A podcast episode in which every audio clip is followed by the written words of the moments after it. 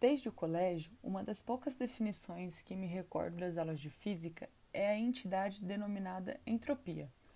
Ela rege a segunda lei da termodinâmica e está associada à dispersão de matéria e energia, aleatoriedade e desordem de um sistema.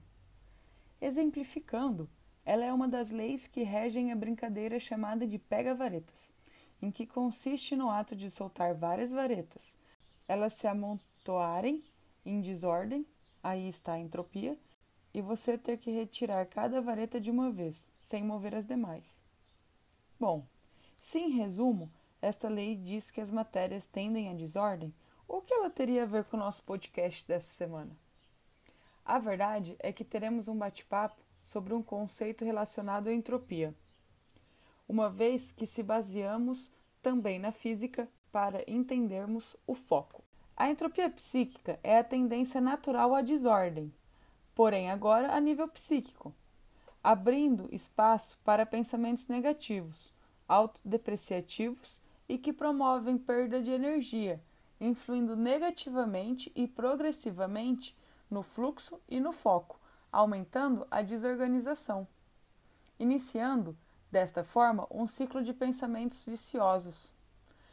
Foco é um substantivo masculino definido por qualquer ponto para o qual converge ou do qual divergem um feixe de ondas eletromagnéticas sonoras ou um feixe de raios luminosos.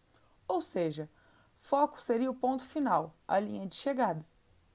Um conceito muito interessante atrelado ao foco é o do fluxo.